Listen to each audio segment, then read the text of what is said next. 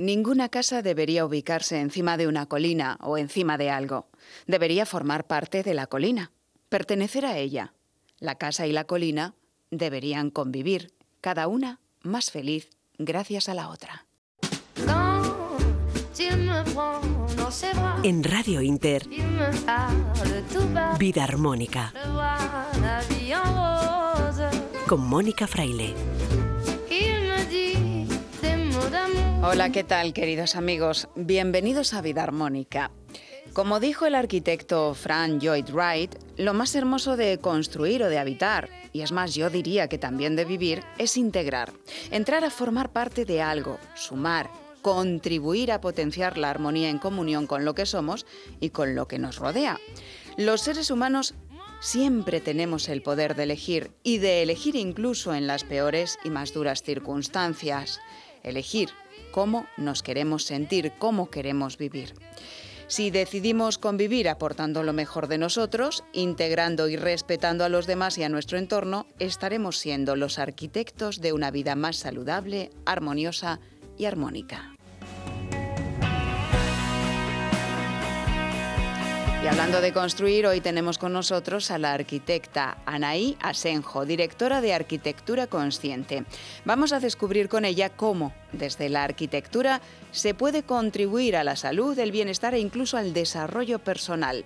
Trabaja, por ejemplo, con Feng Shui y con geometría sagrada, entre otras cosas, y ha desarrollado proyectos maravillosos que compartirá hoy en Vida Armónica.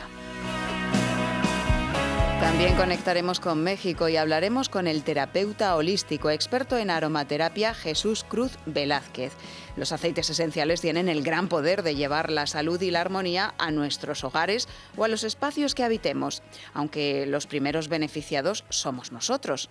Nos va a hablar Jesús de cómo combinar los aceites esenciales, elegirlos y combatir así el estrés, infecciones o fortalecer el sistema inmunológico con aromaterapia. Albert Ronald Morales, creador de la frutoterapia, investigador de las frutas y los alimentos, nos va a contar cómo las formas de las frutas, que se parecen a nuestros órganos, potencian precisamente la salud de los mismos. Ruth Belmez, autora del libro Sin Dieta, llega con receta pera con chocolate y avellanas, un delicioso postre. Mario Cuadrado, experto en tés e infusiones, socio fundador de la tienda online Aromas de Té, nos recomienda infusiones para las noches de verano. Y damos la bienvenida al verano precisamente con un poema muy especial que nos trae Joaquín Martín. Todo esto es posible, claro, gracias también a nuestros expertos pilotos a los mandos de la nave técnica, que son Guillermo Tejeiro y Jesús Córdoba.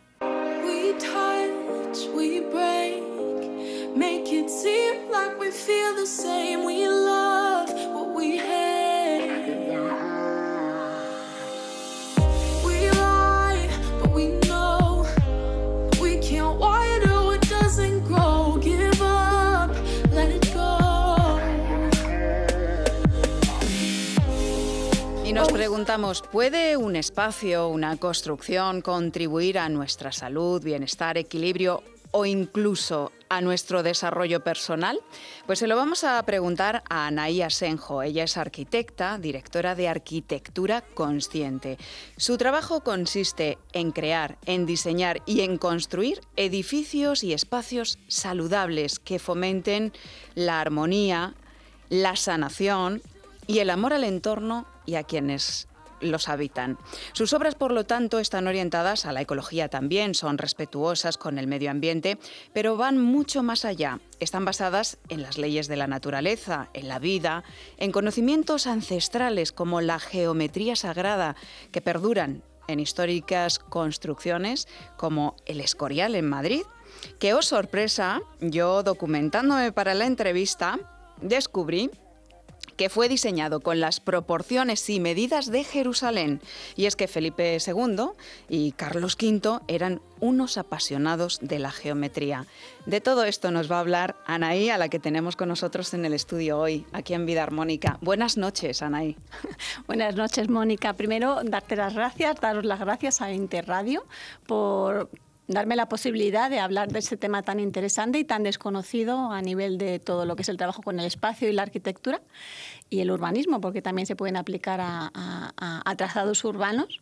Y, y nada, agradecer que estar aquí. Encantados, porque habrá gente que diga, ¿cómo es esto de, que los espacios, cómo se diseñen, las formas que se utilicen, pueden contribuir a nuestro desarrollo personal y a nuestra sanación? A mí me ha parecido muy bonito eh, uno de los proyectos que tú has hecho, que es en el Hospital San Rafael de Madrid, que están precisamente diseñados con esa geometría especial para contribuir a la armonía y a la sanación de quienes habitan esos, esos espacios, que son personas con cáncer, ¿no?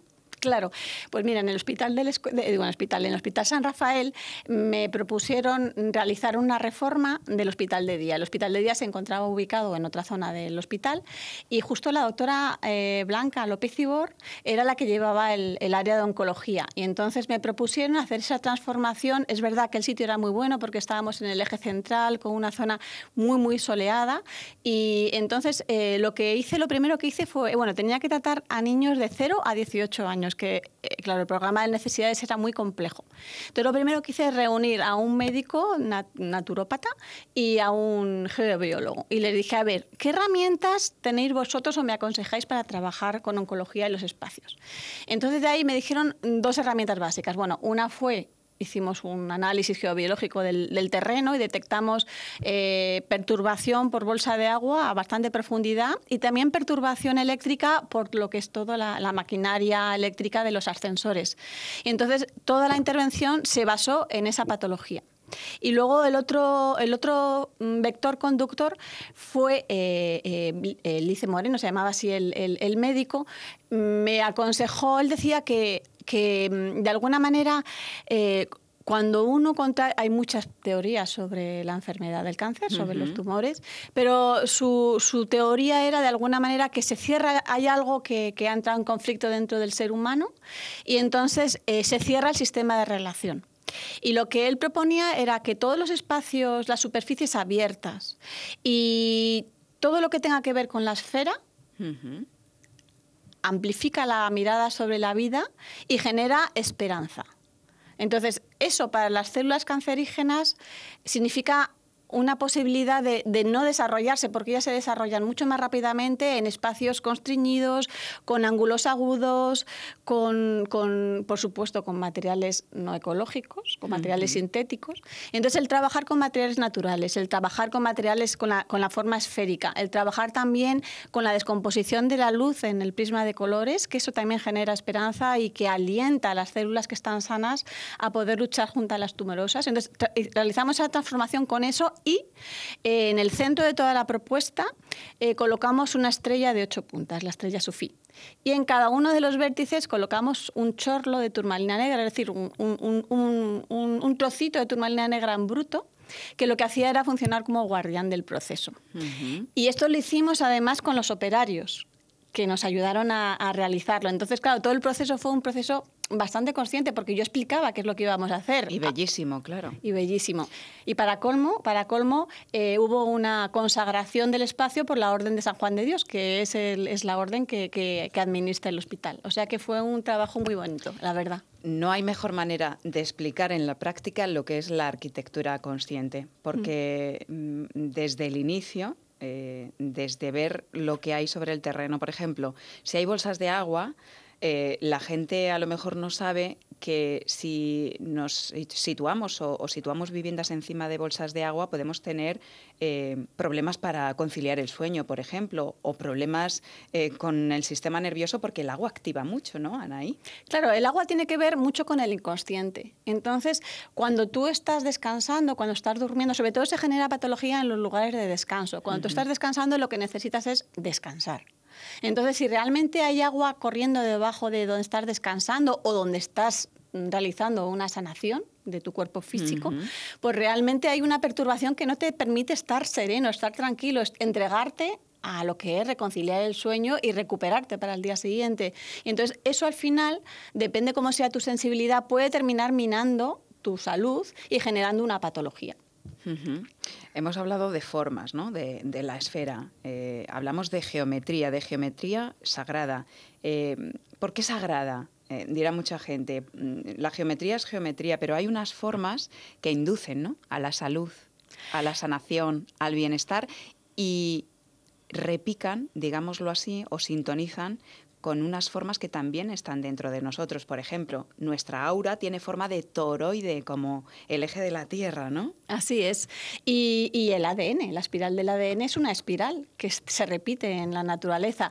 Hay formas que están ya de per se. O sea, la geometría sagrada se puede abarcar desde varios ámbitos. Uno es, eh, de alguna manera, abrirse a la realidad. O sea, salir del esquema de que, de que el mundo que nos rodea somos nosotros, nuestra familia, nuestros amigos, para poder conectar con una realidad mucho más amplia que es la realidad. O sea, nosotros somos un planeta dentro de un sistema solar como tantos otros. Entonces, un planeta chiquitito dentro de un universo muy grande. Claro, entonces la relación entre microcosmos y macrocosmos es evidente dentro de nuestro sistema mm, físico y repercute en nuestro sistema de salud. Entonces, el ampliar, mira, con esto te voy a decir una cosa que me parece muy importante. Eh, de alguna manera, hace muchísimos años se trabaja con la sostenibilidad. La sostenibilidad son, se contemplan factores sociales, factores económicos y factores medioambientales. Y yo ya desde que estaba en la escuela de arquitectura, ya decía, pero es que el, el factor que realmente transversal da sentido a estos factores y habla de sostenibilidad real y de ecología profunda es la salud. Y para mí la salud tiene mucho que ver con, y muchos científicos y médicos lo contemplan ahora, tiene que ver con abrir el sistema de relación total. Entonces, cuando coincido con aquella visión que tenía eh, aquel médico naturópata cuando hablábamos del Hospital San Rafael. Eh, hay, hay, una realidad que es que cuando tú mm, hay un conflicto emocional que no has sabido integrar, bien sea en, en esta vida o bien sea que lo traigas por, por, generaciones anteriores, porque hay conflictos que se traen de familia en familia. La sistémica habla de esto.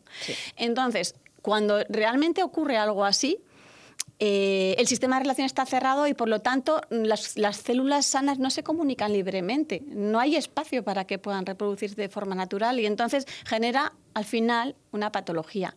Esto ocurre igual en, el, con el terreno, es decir, en donde nos situamos, donde queremos vivir, en, el espacio que queremos habitar o donde queremos trabajar, hay una relación real con el terreno y con el universo. O sea, hay una relación, una conexión cielo-tierra o cielo o tierra-universo.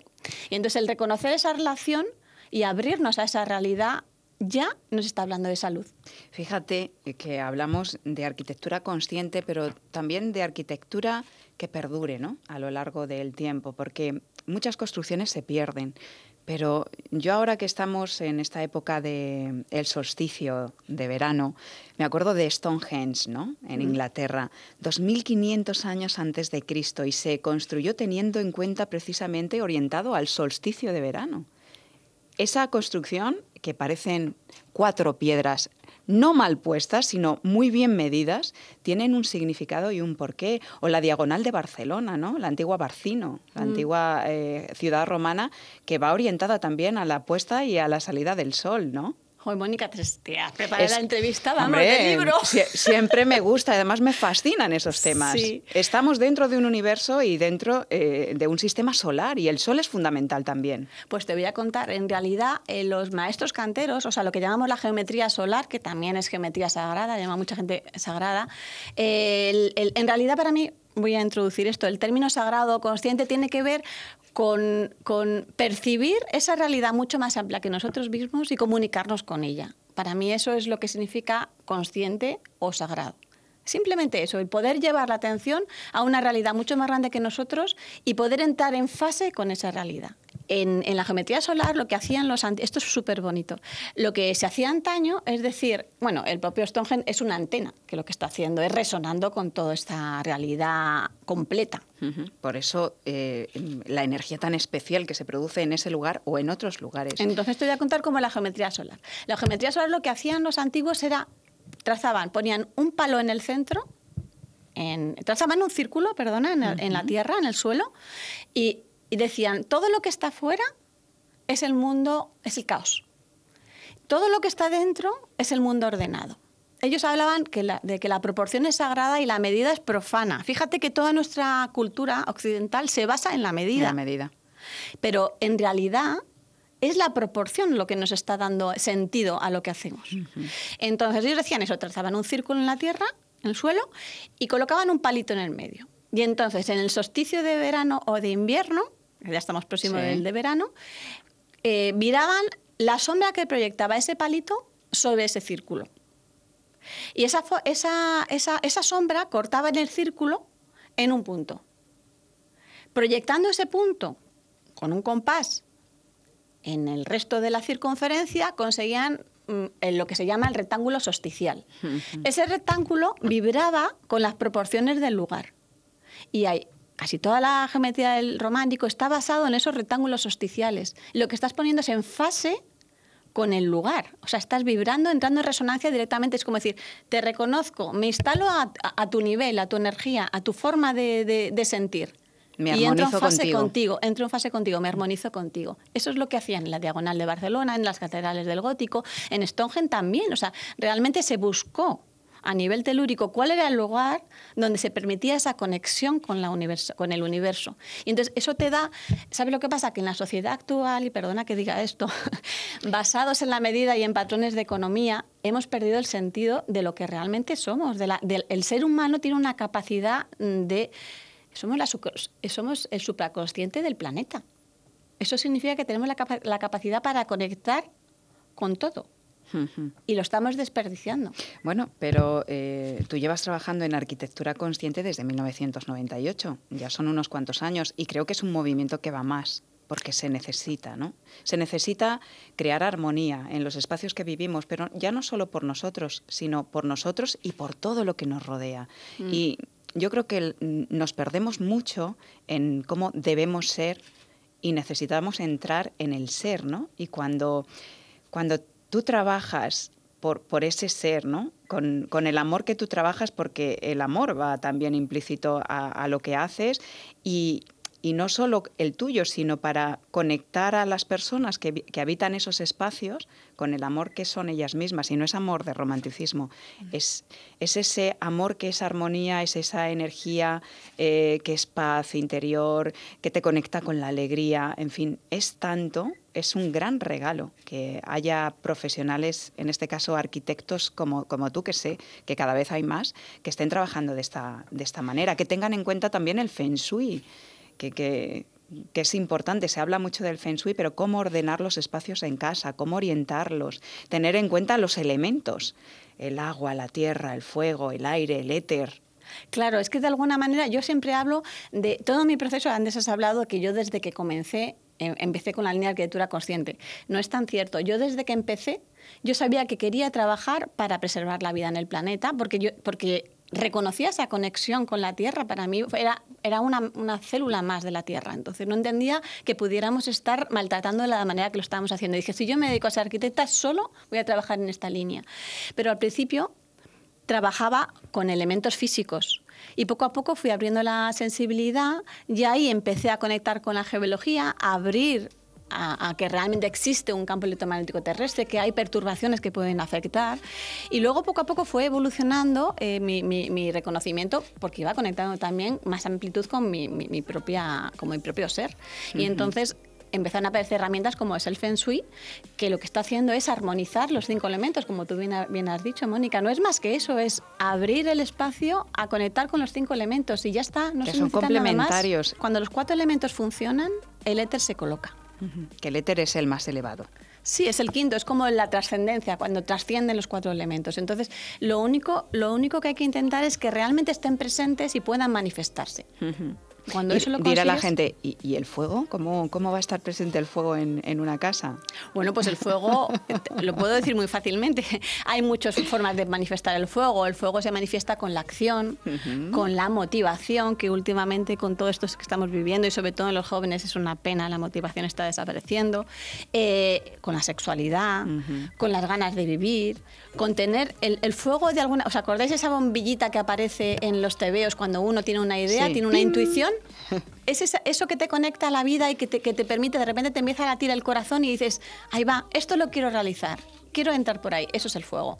Estos temas eh, gustan mucho y además habrá gente que no hayan oído hablar de esto nunca y simplemente la prueba del algodón, como yo digo, es cuando entras a un espacio y te sientes bien, ahí es que ese espacio está hecho con conciencia. Eso es. Y esta, esta emisora y esta sala lo tiene. Nada más entrar lo he dicho, digo, uy, Qué a gusto se está. Y me habéis dicho que ha habido trabajo de Feng Shui sí, las vistas, la forma de la mesa. Todo, sí, sí. Eh, que está, en, Media Luna. Tenemos mucha suerte. Sí. Un, estudio fantástico que es el estudio central de Radio Inter en el que estamos. Y te quiero contar una cosa. ¿Tenemos tiempo? ¿Dos minutos? Ayer justo participé en unas jornadas y de alguna manera el foco de las jornadas estaban relacionadas con la construcción y con la bioconstrucción sobre todo.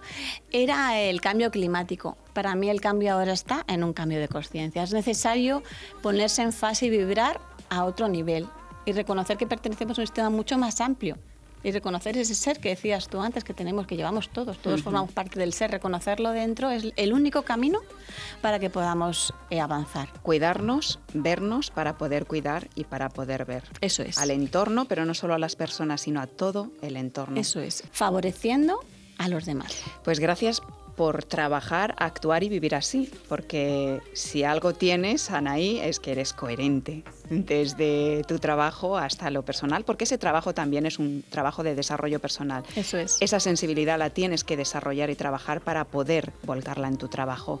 Anaí Asenjo es arquitecta y directora de Arquitectura Consciente y ha sido un placer tenerte en Vida Armónica. Lo mismo, Mónica, un placer y de verdad, qué bien, te lo has trabajado en la entrevista. Muchas gracias. Me gusta hacerlo, me gusta hacerlo. I,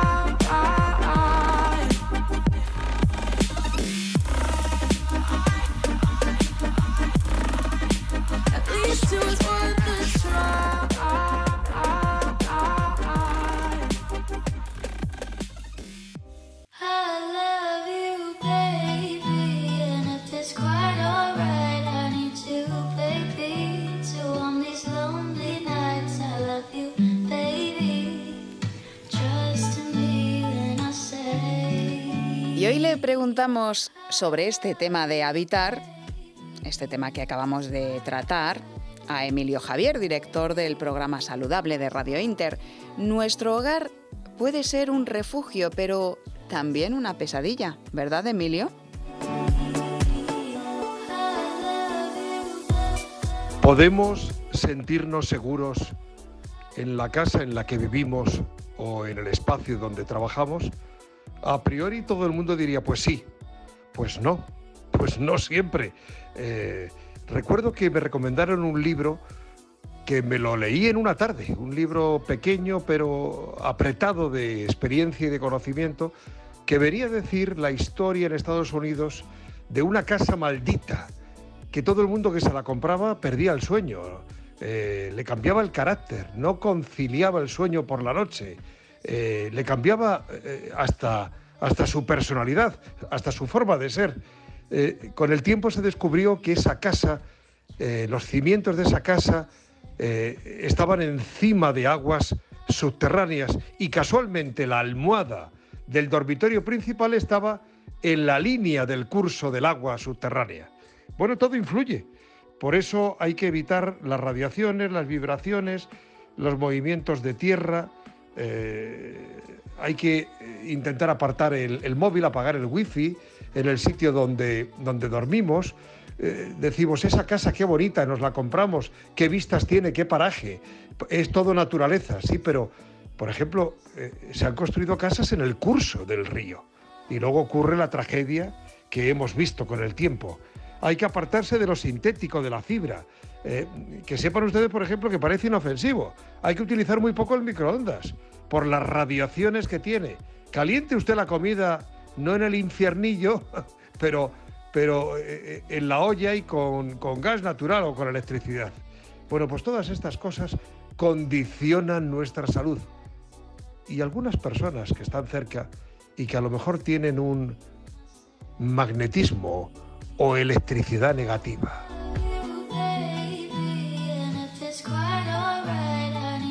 Si dañas al prójimo, te hieres a ti mismo. Vida armónica.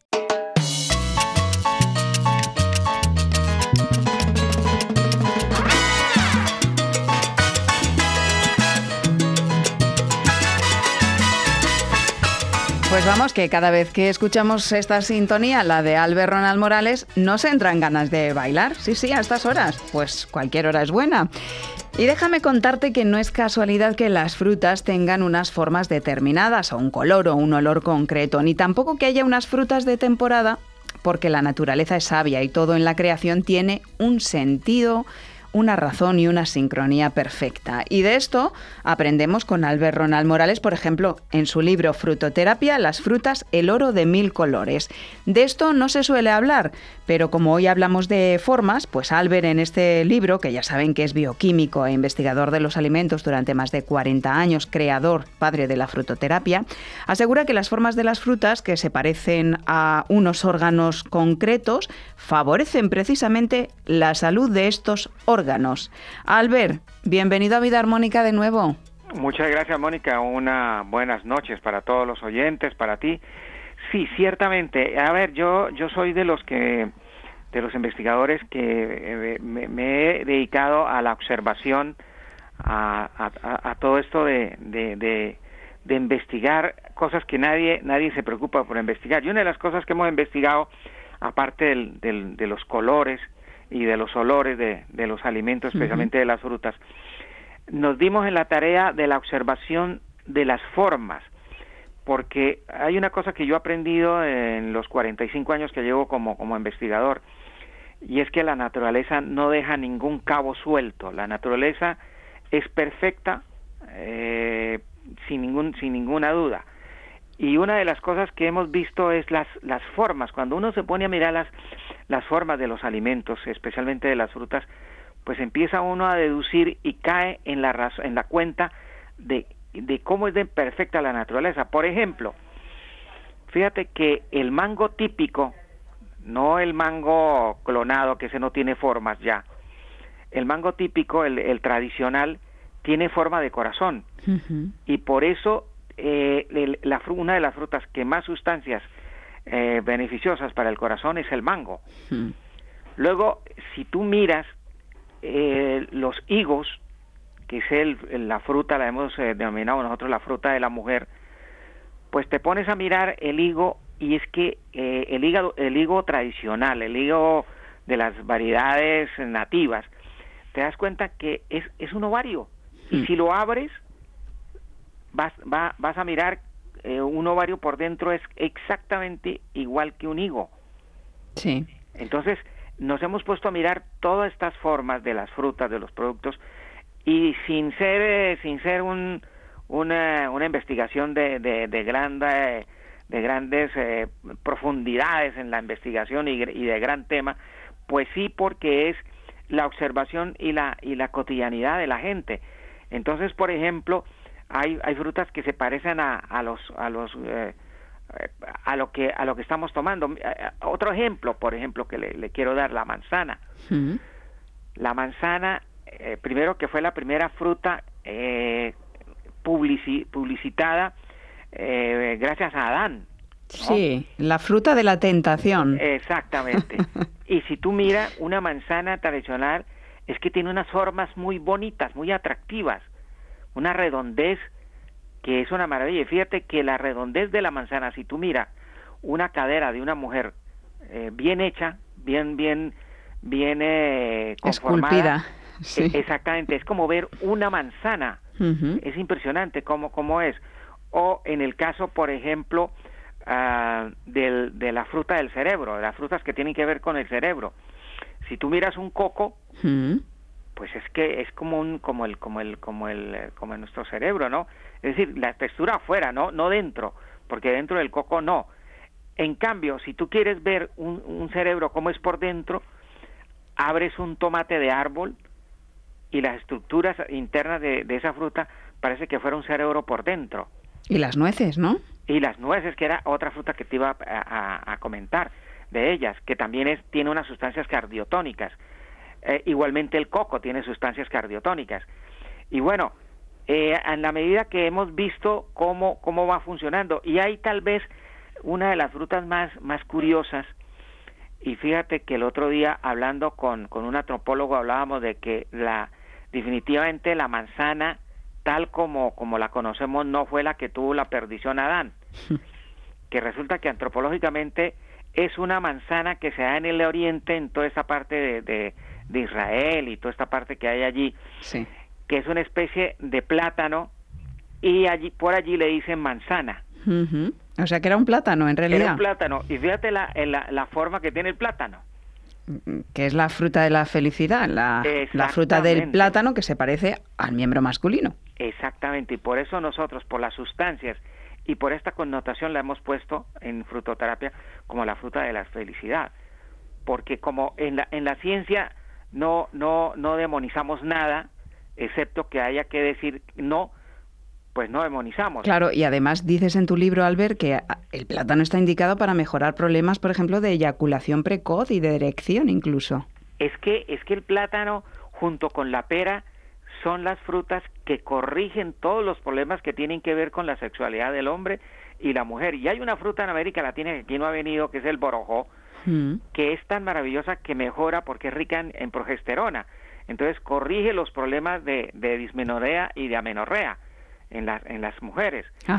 Y luego tenemos el, el, la, la, fruta que mencionaba yo, el higo, que es rico en, en, en, eh, estrógenos, que, un, higo tiene 250 miligramos, que también ayuda a corregir todos los problemas, especialmente en la menopausia, en, el síndrome del climaterio, a la mujer. Entonces, la naturaleza es tan bendita, es tan maravillosa, que lo tenemos todo ahí, sino que no lo vemos. Totalmente. El tomate se parece al corazón y favorece la salud del corazón y de la sangre. Dice también Albert en su libro que las aceitunas son similares a un ovario o el aguacate se parece a un útero, pero también a los testículos. Imagínense ¿Para qué es bueno? Pues todo esto a la cesta de la compra. Albert, más información, cualquier consulta, ¿dónde te podemos localizar? Bueno, y déjeme decirle que la próxima vez vamos a dar la, la, la, Viagra de los pobres. Me lo apunto. Así es que avisamos, avisamos para que tengan papel y boli. Y además sin efectos secundarios. Nada, nada, no, aquí no hay ningún efecto secundario. Lo secundario va a ser disfrutar lo que Dios nos ha dado para disfrutar. Pues eso es lo importante. Vamos con el teléfono, Albert. Bueno, es el 91 619 5414. Lo repetimos, 91 619 5414. Y frutoterapia.net, no se olviden, ahí está toda la información sobre Albert y la frutoterapia. Albert, un abrazo, hasta la próxima semana. Un abrazo, mi querida Mónica, a ti y a todos los oyentes.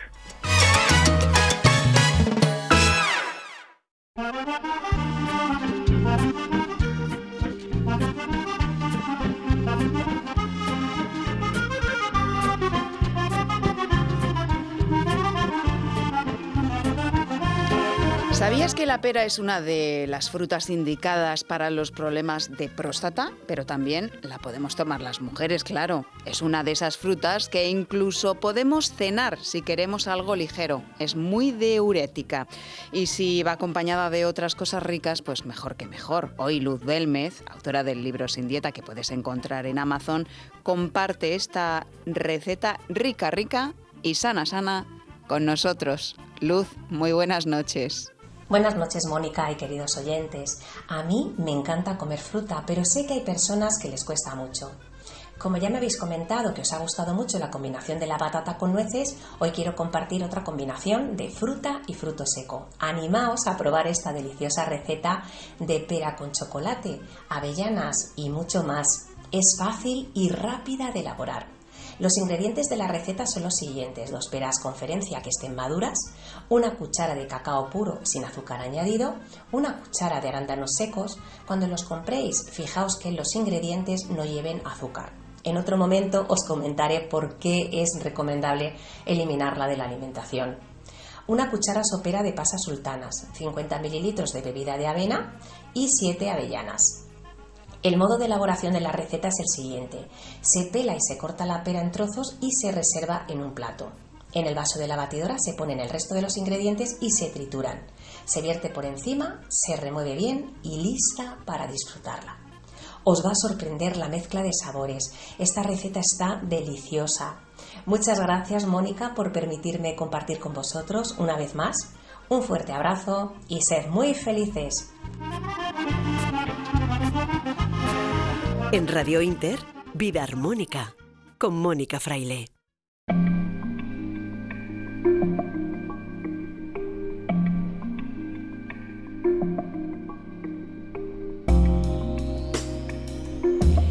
Y llega el verano y a veces cuesta conciliar el sueño con esto del calor.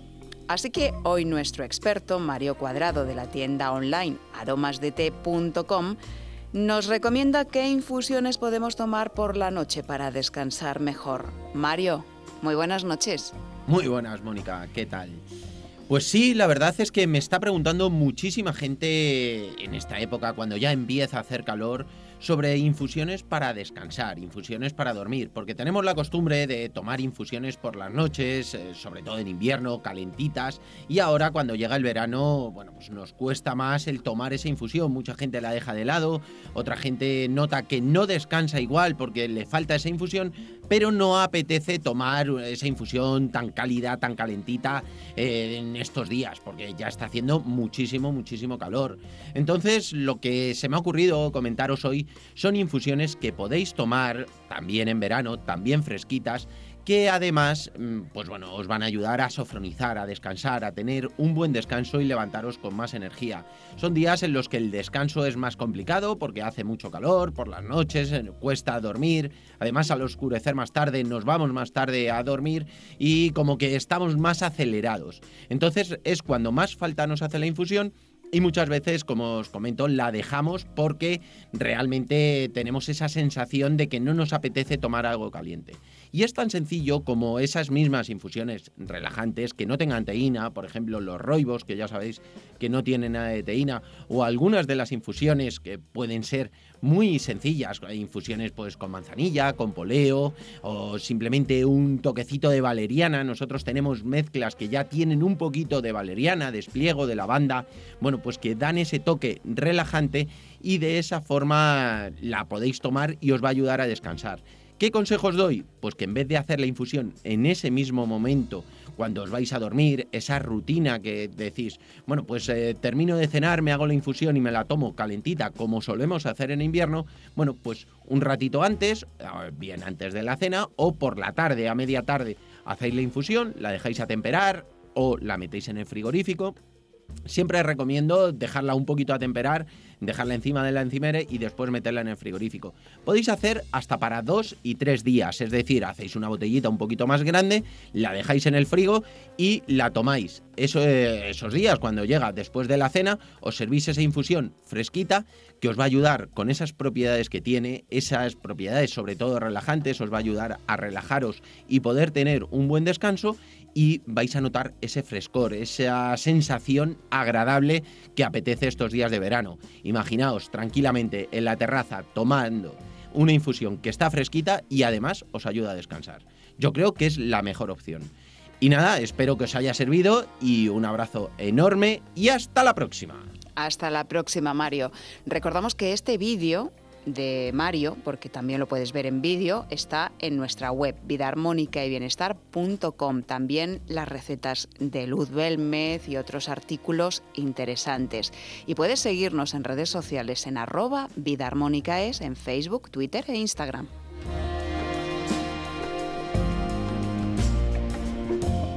Vida Armónica, un programa para la salud y el bienestar integral en Radio Inter todos los sábados a las 10 de la noche.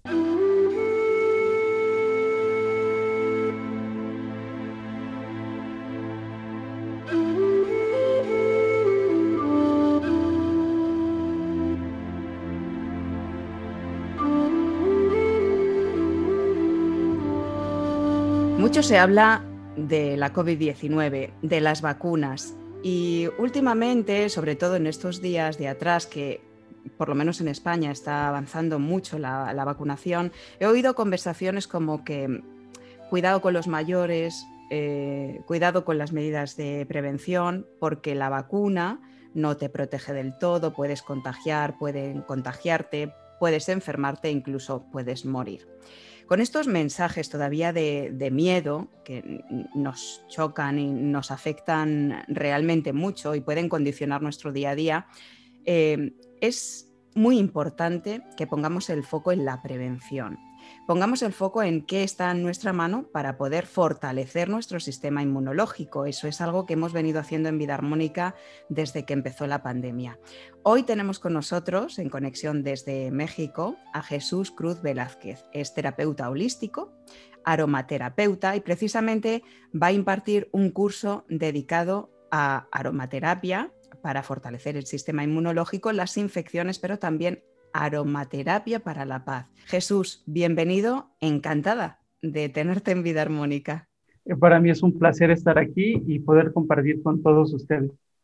Bueno, vas a impartir un curso online gratuito que va a ser a través de las redes sociales en, forma de directo. Luego se podrá quedar eh, colgado o publicado en tus redes sociales para que la gente que quiera, es un taller gratuito online, eh, pueda acceder a este, a este taller.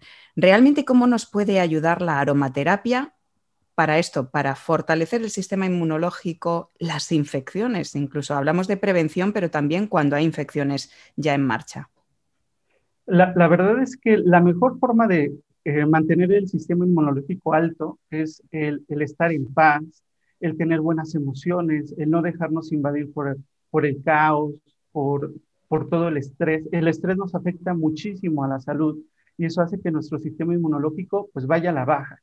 Entonces, eh, hay muchos aceites que, que, podemos utilizar para estar de una forma eh, controlada, por así decirlo, desde una buena forma, desde un lugar diferente, ya no desde el miedo, así tal como lo decías, sino que podemos estar lo más tranquilos posibles, lo más felices posibles. Hay, muchos aceites que nos sirven para, eh, para la alegría, para la, para la calma, para, para el manejo del estrés. Entonces, hay que, hay que dividirlo. Hay, hay diferentes aceites, hay aceites muy prácticos, lo que sí tenemos que estar eh, bien atentos es en la calidad de los aceites. Eso es lo más importante. Un muy buen aceite te va a servir y lo vas a notar porque vas a ocupar mucho menos gotas de lo que ocupas con otros. Es, el aroma es mucho más intenso, los costos son un poquito más elevados, pero vale muchísimo la pena. Entonces tenemos aceites como la bergamota que nos ayuda a estar relajados, a estar alegres, hay un aceite que me encanta, sobre todo para, para la cuestión de las mujeres, que, que nos sirve a todos, pero en particular a las mujeres.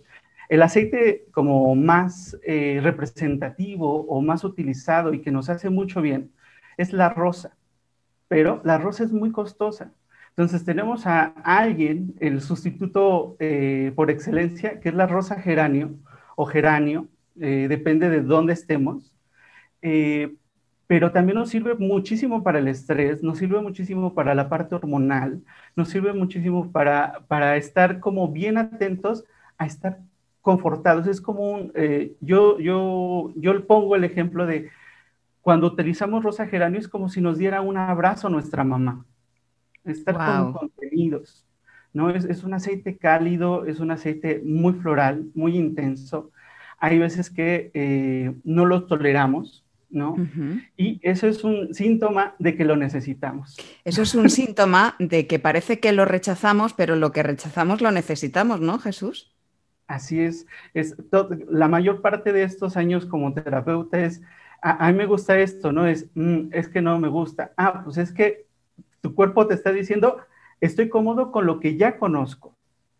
Entonces ocupo un aceite que me resulta un poco desagradable, entre comillas, pero me va a hacer mucho bien, ¿no? Entonces, es, eh, estos aceites que son intensos y que yo digo, mm, es que es demasiado afrutado, demasiado floral. Ah, pues tal vez pruébalo unos cuantos días y vas a ver lo mucho que te ayuda, lo mucho que te cambia. Lo que me encanta de la aromaterapia es que trabaja a nivel físico, o sea, hay un cambio físico, hay un cambio emocional y hay un cambio eh, en la parte de nuestra mente. Entonces, hay aceites que podemos ocupar como eh, la hierbabuena, que eh, tal vez no sean, mm, ahí tenemos que tener eh, como cuidado, precaución con el uso de la, de la hierbabuena, solo si estamos utilizando homeopatía, ¿sí? Porque anula o cancela el efecto, de la homeopatía. Entonces, pero a mí me encanta la hierbabuena porque nos ayuda cuando estamos saturados de la mente, ¿no? Y que esta mente pues se llena de caos y se llena de malas rachas, ¿no? Porque vamos generando a través de nuestro pensamiento caótico, generamos más caos. Y entonces algo que empezó como una pequeña bola de nieve se hace algo enorme y nos sentimos desbordados. Cuando pasa cuando tenemos tantísimas cosas que hacer, por ejemplo, tenemos una agenda tan llena que vamos de una cosa a la otra, estamos haciendo una cosa y dejamos la otra. Últimamente, eh, yo antes de, la entrevista te comentaba, últimamente me pasa a mí, o sea, es como, de repente las cosas se me multiplican como las setas por hacer y, veo que a mi alrededor hay ese nerviosismo en, la gente, quizá sea algo colectivo y es importante que, mm, que tengamos a mano por ejemplo, la hierbabuena. Puede ser la hierba en sí, que ahora también aquí en España eh, la encontramos ya eh, en las plantas, en muchas casas, en el campo. Puede ser eso o puede, puede ser el aceite esencial. ¿Cómo podemos aplicar esos, estos aceites? Tenemos, por ejemplo, yo tengo el, difusor, pero también ese geranio o esa rosa yo la aplico, me la aplico todos los días mm, como una especie de perfume y realmente mm, es importante porque yo me noto más animada, más alegre, más en paz. ¿Cómo podemos aplicarla o, mm, en este caso, administrarla? Hay diferentes formas, hay, eh, depende del, aromaterapeuta. Hay, hay aromaterapeutas que son como muy, muy cerrados. Pero tú no, tú no. yo, yo trato de, de, hacer la practicidad. A mí me gusta la practicidad. A mí también. Entonces, De, de, sí, o sea, lo, lo, ideal es tener tu, tu, tener un, poner a calentar un cuenquito, o sea, agua, lo pones en un cuenquito, dejas que se evapore el mayor cantidad de, de ese vaporcito. Ya cuando es un vapor tenue, pones unas gotitas de aceite esencial y te cubres con una toalla. Esa es la forma ideal pero lo ideal no siempre es lo más práctico. Claro. Entonces, eso, eso es cuando eh, lo que me encanta es con este vaporcito es que, humecta las fosas nasales y hace que los receptores de la nariz reciban mucho mejor ese aceite esencial. sí tiene su razón de ser. Claro. Pero en este día a día, pues tal vez tú dices, es que eso me va a llevar 15 minutos o 10 minutitos. Y entonces, hay una forma que me encanta, tal vez no es la forma más eh, glamurosa ni más... Eh, ortodoxa, ¿no? Ortodoxa. Y entonces es, tienes tu palmita de la mano, te pones unas dos, tres gotitas, no más, o sea, depende del aceite. Si es hierbabuena, uno, y siempre estar cuidando de los ojos, lo vas a frotar, lo vas a frotar, vas a frotar tus dos manitas y lo vas a acercar suavemente a tu nariz, cubriendo siempre tus ojos. Y entonces vas a inhalar de una forma profunda hasta que ya no, después de que ya no vuelas. Eh, nuestro sistema olfativo es bastante interesante y es muy listo. Entonces, cuando tenemos saturación de, este sistema, del olfato, sobre todo para los olores desagradables, deja de oler. Pero también lo, también lo hace con los aceites esenciales. Entonces, aunque tú ya no huelas, el aceite sigue ahí y se sigue eh, evaporando y sigue llegando a ti. Y también una forma muy práctica, una forma que a mí me gusta y que también se recibe bastante bien, es a nivel tópico. Tú tienes un aceite base, eh, que puede ser un aceite, eh, tal vez no estamos muy acostumbrados, pero a mí de los aceites que más me gustan, porque nos sirve mucho, es el aceite de oliva.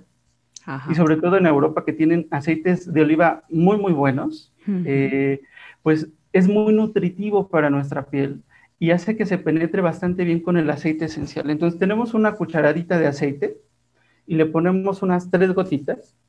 Ya vamos a ver cantidades más específicas en el, en el curso, en el taller, sobre todo porque hay que ver el tipo de piel, hay que ver la edad, no es lo mismo aplicar a un bebé que a un niño, que a, un, que a una mujer, que a un hombre. O sea, en teoría sí, pero hay que tener sus, tiene sus especificaciones y lo ideal es que esto, hay ciertos aceites que son más seguros.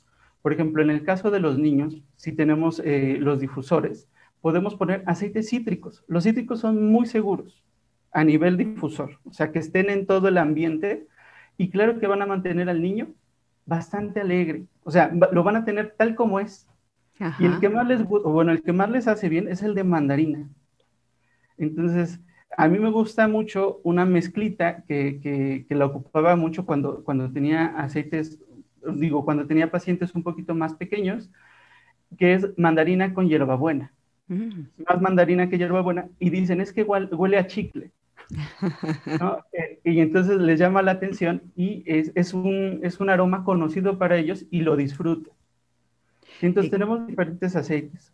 Claro, son muchísimos, pero por ejemplo los cítricos conectan mucho con la armonía, por ejemplo, y la alegría, por ejemplo. Sí, eh, la bergamota se dice que es el aceite de la felicidad, al igual que la toronja, el pomelo. Entonces, eh, yo creo que no se ocupan tanto como, como, como quisiéramos, ¿no? Como se necesitaría. También eh, hay que ver, los cítricos nos llevan hacia la alegría. Después tenemos aceites que son más herbales. Los herbales nos llevan a, a sentirnos más ligeros, mucho más tranquilos, nos llevan a esta, esta sensación de purificación. ¿no? Entonces, por eso el, romero nos ayuda a la concentración, porque nos, nos, nos alinea la mente, ¿no? Eh, nos ayuda con la memoria. Tenemos otro tipo de aceites, las resinas nos llevan hacia la calma, ¿no? Y, y son diferentes aceites que vamos a ir viendo. Eh, son muchísimos aceites, ¿no? Y todos los quisiéramos tener. Entonces, eh, en el taller vamos a ver cuáles son los que más les recomiendo, sobre todo porque hay algunos que son un poco más caros que otros. Los cítricos son en general muy baratos. Cierto. Son los más baratos de todos, igual que algunos herbales como la hierbabuena. Y entonces podemos ocupar esos aceites que están a nuestra mano, a nuestro alcance económico y que nos vienen bastante bien. Y insistir en la calidad, no solo eh, porque mm, vayamos a consumir más, de un aceite que no es de calidad, sobre todo por los tóxicos, porque si metemos un tóxico en casa no estamos haciéndole un favor a nuestro organismo, ni a nuestra familia, ni al medio ambiente tampoco, ni a la energía de la casa, de la propia casa o el espacio en el que estemos, Jesús. Claro, sí, sobre todo que eh, ya hay muchísimas marcas, la verdad es que hay muchos laboratorios, eh, podemos, ya la verdad es que tenemos la libertad de meternos muy, muy adentro, conocer cómo los hacen, qué es lo que sí estamos ingiriendo, qué es lo que estamos eh, recibiendo en nosotros y para nuestra familia. Y entonces hay, hay diferentes marcas que tienen diferentes eh, hasta reconocimientos, pues que son orgánicos, que están hechos en una cooperativa, que tienen muchas, muchas calidades. Entonces podemos leer de dónde vienen. Ahora sí tenemos que estar bien atentos que son aceites esenciales. Es muy diferente a una esencia, sobre todo porque las esencias de hoy en día son químicas. Todo, todo es químico. Y, huimos de eso. Aquí en Vida Armónica, desde luego, no lo recomendamos. Certificado de calidad y que sea orgánico o biológico. El curso online, ¿cuándo va a ser en directo y cómo podemos seguirlo? Este, todos los datos los tengo en, en, mi página de Facebook, que es Aromaterapias Pasadi, y este, ahí lo voy a llevar a cabo a, través de Facebook Live. Entonces, eh, creo que esto necesita difundirse más. Hay unas mezclas bastante buenas, no porque yo las haya hecho, o sea, la verdad es que eh, me he documentado y, he tratado de aprender de los mejores. He tenido bastantes maestros físicos, pero también en bastantes libros. Y entonces me gusta esta parte de poder compartir recetas que están probadas, o sea, sí, por los, los autores de libros, por mí, ¿no? Porque también es, yo no les voy a recomendar algo que yo no he usado, ¿no? Y igual los productos o las cosas que yo hago son para mí, o sea, son como si las hiciera para mí. Entonces, por eso, para mí es importante que ocupen muy buenos aceites, porque va a valer muchísimo la pena. Sí, tal vez un aceite de rosa que es costoso, vale mucho la pena. Claro que sí, para la salud, para nuestra armonía física, mental, emocional y hasta me atrevería a decir que espiritual, Jesús. Aromaterapia Pasadi. Pasadi es con dos S, P-A-S-S-A y dos Ds, D-D, H intercalada, una H y una I. P-A-S-S-A, D-D-H-I. Aromaterapia Pasadi. En Facebook y en Instagram. Te encontramos, Jesús. Así es. Eh, estoy empezando el, el Instagram. Eh, ahí voy a poner, ahorita estoy explicando lo que son los aceites base. Nos vamos a nutrir el 23 de junio ese es el directo a través de Facebook e Instagram, pero eso se va a quedar colgado en Aromaterapia Pasadi para que cualquiera que esté interesado en hacer este curso gratuito online pueda acceder a él siempre que quiera. Mucho, me da mucho placer estar aquí, el poder haber compartido contigo, Mónica, y eh, los veo a todos el 23, es a las 2 de la tarde en la Ciudad de México y a las 21 horas en, en, Europa. Tengo pacientes en Madrid, eh, también en, Francia, en Luxemburgo, entonces ahí nos vamos nutriendo. Y benditas redes sociales que nos ponen en contacto, porque si no, estos cursos no habrían sido posibles nada más que de forma presencial. Ahora, eh, la pandemia, esto es una de las cosas buenas que nos ha dejado. Un abrazo muy fuerte, Jesús, y encantada de aprender contigo, como te decía. Hasta la próxima. Hasta la próxima. Abrazos.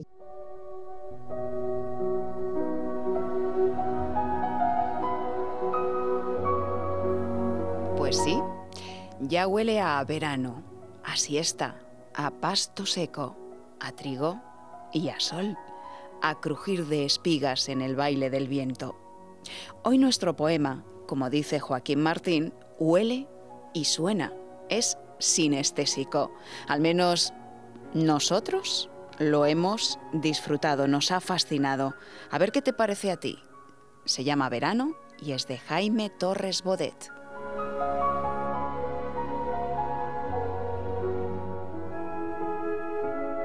Corrí las persianas azules de la siesta sobre el oasis del jardín. En la colmena del reloj se adormeció el enjambre de las horas. Olía a trigo de septiembre el sol. El verano adhería a los espejos las burbujas del aire y el azul de la sombra regaba de uvas sueltas el mantel engomado de la luz. Afuera, el ruido fresco de la fuente mojaba la arena del silencio y el canto sin color de las cigarras. Como una copa demasiado llena, el corazón se derramó del cuerpo. Sentí en el pecho un gran hueco feliz. El musgo caminaba entre las losas. Una paloma del jardín se puso a picotear el tiempo en el oro granado del maíz. ahora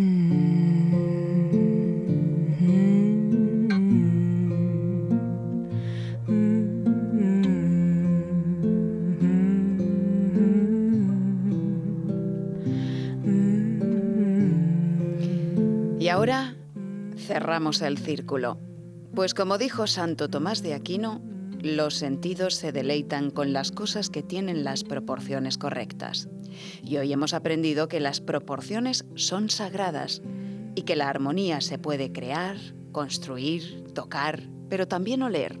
Por ejemplo, a través de los aceites esenciales, que son la esencia pura y perfecta, concentrada de la naturaleza, y al inhalarlos ya forman parte de nosotros y nosotros de ellos.